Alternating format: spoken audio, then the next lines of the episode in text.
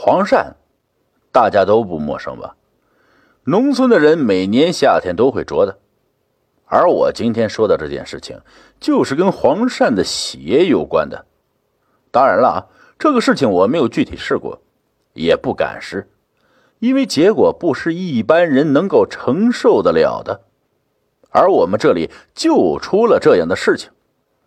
黄鳝血啊，粘稠一点但是不要凝固的。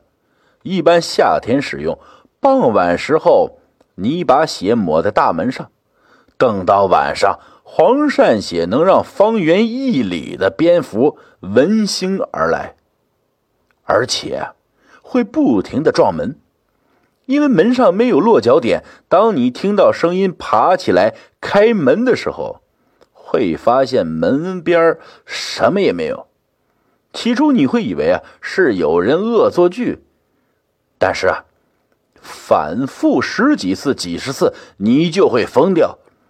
因为就算你守在门后也没有用，因为蝙蝠的动作永远比你快。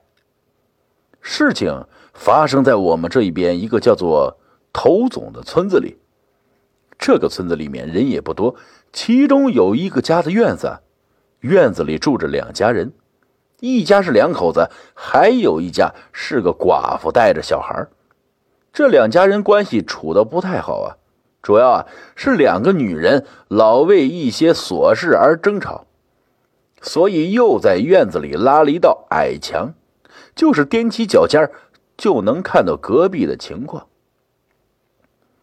寡妇家里养了两只老母鸡，每天都会下蛋。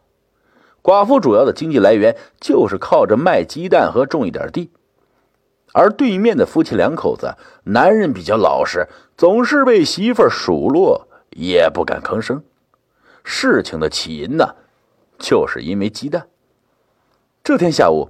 寡妇去鸡窝捡鸡蛋，发现少了一个，一个鸡蛋一块钱呢。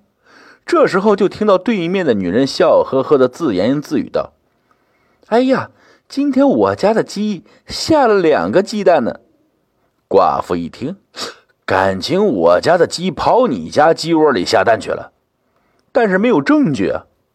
第二天，他悄悄的盯着那只鸡，果然呢。要下蛋的时候，鸡跑到了人家家的鸡窝里，而下午又听到对面的女人喊：“哎，我家的鸡又下了两个蛋呢！”寡妇心里那个气呀！不过他总不能过去抢，说蛋是自己家下的吧？再说了，这鸡自己过去的，也不能怪人家。可是这样又不甘心。这时候，他想起了黄鳝血的传闻。他偷偷跑到村里捉黄鳝的人家，偷了一条黄鳝带回家，放出了黄鳝血，趁着没有人的时候，偷偷的抹在了隔壁的大门上。果然，天黑以后就听到隔壁传来敲门声。隔壁家的男人就开灯出来开门，可是没有人啊。刚刚回到屋里，又有人敲门。寡妇躲在屋里，正在偷偷的乐呢。叫你拿我鸡蛋吓死你！这时候啊，村长过来喊他。原来他的弟弟在工地干活受伤住院了，让他赶紧去医院看护几天。这寡妇的弟弟对姐姐那是挺不错，所以寡妇一听，马上收拾一下东西就出门了，并且啊，把孩子托付给村长看几天，然后坐着村里的拖拉机就走了。他在医院陪护了十八天才回来，到家里以后发现院子里还挺干净啊。寡妇心想，肯定是村长帮忙收拾的。他又帮忙带孩子，那可得好好谢谢人家。打开房门一看，桌子上竹篮里攒了不少的鸡蛋了。哎，这肯定也是村长帮忙的。不过天色已经晚了，寡妇准备第二天再去道谢，并且啊把孩子带回来。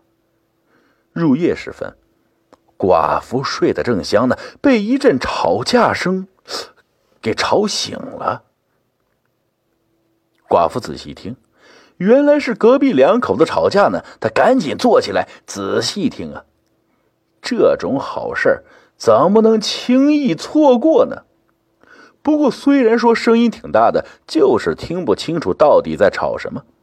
反正是越吵越厉害，最后男人被女人赶出了院子，并且锁上了大门，并且喊着让男人在外边别回来。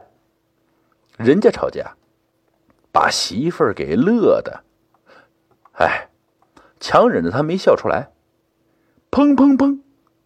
嫂子，帮忙开下门啊！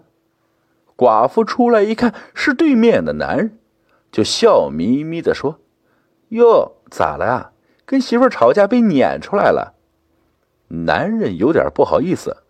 哎，是啊，嫂子，不好意思啊，麻烦你开下门，我从你家那个矮墙翻过去。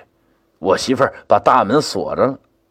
寡妇打开门让男人进来了，一边还喋喋不休的说着：“哎呦喂，要是我有这样的媳妇儿，早就削她了。”这大半夜的，竟然还把男人锁外边！你说你这媳妇儿……男人没有说话，从矮墙翻了过去，然后就是男人的敲门声和哀求声。寡妇不一会儿就睡着了。第二天一大早，寡妇就提着鸡蛋去了村长家。